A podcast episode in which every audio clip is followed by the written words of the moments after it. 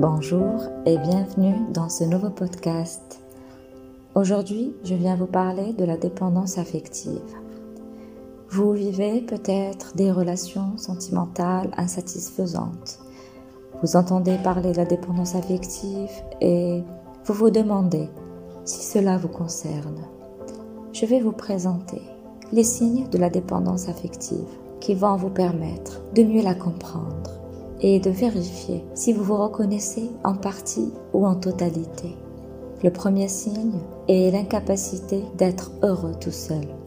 La personne croit qu'il est impossible d'être heureux seul, qu'une vie sans l'autre n'a pas de sens et que pour être heureux, il faudrait être en couple. En réalité, ce n'est pas nécessairement vrai qu'on a absolument besoin de l'autre pour apprendre à être heureux et à être bien. Tant qu'on n'est pas heureux et bien en notre propre compagnie, on ne peut pas l'être même avec quelqu'un d'autre. Le deuxième signe, c'est le besoin insatiable de plaire à l'autre. En étant quelqu'un d'autre que soi, on s'accroche à l'autre même si l'autre ne veut pas de nous. On peut le vivre d'une manière générale ou on veut plaire à tout le monde. En réalité, on ne peut pas plaire à tout le monde et à n'importe quel prix pour être considéré comme une bonne personne. Le troisième signe, c'est le fait de renier son identité. La personne dépendante affective, afin d'assouvir ce besoin de plaire, d'être choisie et exclusive pour l'autre, va perdre une partie de son authenticité dans la relation. Et ça, dès le début, sans en être vraiment consciente. Ce qui va provoquer une gêne dans le rôle qu'elle va jouer dans la relation. En réalité, on ne peut pas construire une relation saine et authentique si nous nous mentons et si on ment aux autres. Le quatrième signe, c'est le fait de s'emballer trop vite dans la relation. Le fait de vouloir aller trop vite sans prendre le temps de construire la relation et de voir si la personne nous convient réellement. La personne dépendante affective va confondre la passion et le désir avec l'amour. Elle va tout de suite se projeter tout de suite penser au mariage, à l'union, à la concrétisation de la relation, sans réellement connaître la personne et de voir si elle lui correspond. Le cinquième signe, c'est le fait d'aimer démesurément. Ça, ce n'est pas de l'amour, ça, c'est vouloir être aimé. Je t'aime trop parce que j'ai tellement besoin d'amour. C'est un amour conditionnel. Je t'aime, je te donne, je te donne, mais remplis-moi de l'intérieur. C'est le vide que je ressens à l'intérieur que j'aimerais que tu remplisses. Le message, c'est je te donne, mais j'attends un retour, un retour d'amour, un retour de reconnaissance, de gratitude. Aimer trop, c'est de l'attachement pathologique.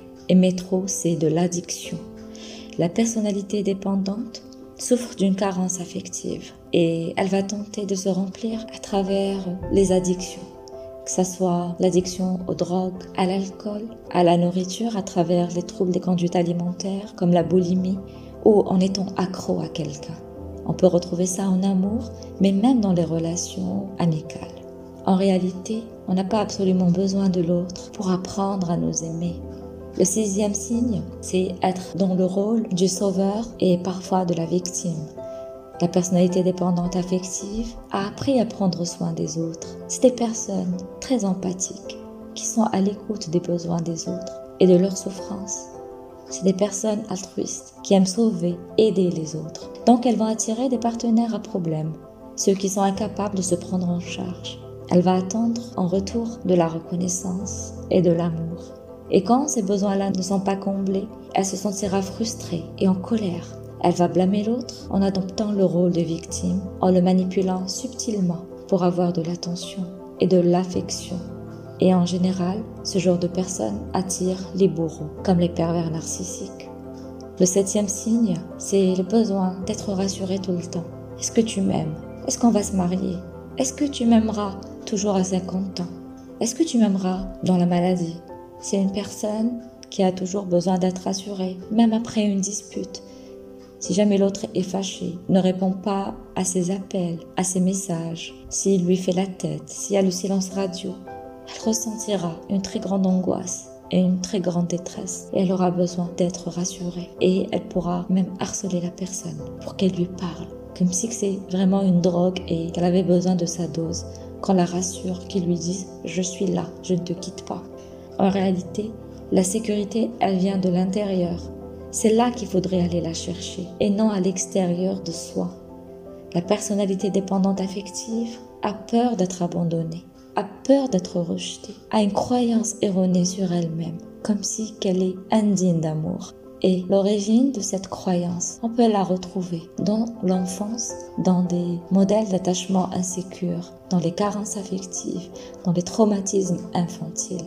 Et il faudrait que la personne dépendante affective fasse un travail sur elle-même pour apprendre à accueillir sa valeur, pour voir le beau en elle et pour pouvoir exprimer ce qui lui convient et ce qui lui convient pas, pour s'affirmer, pour se positionner tout en restant en sécurité.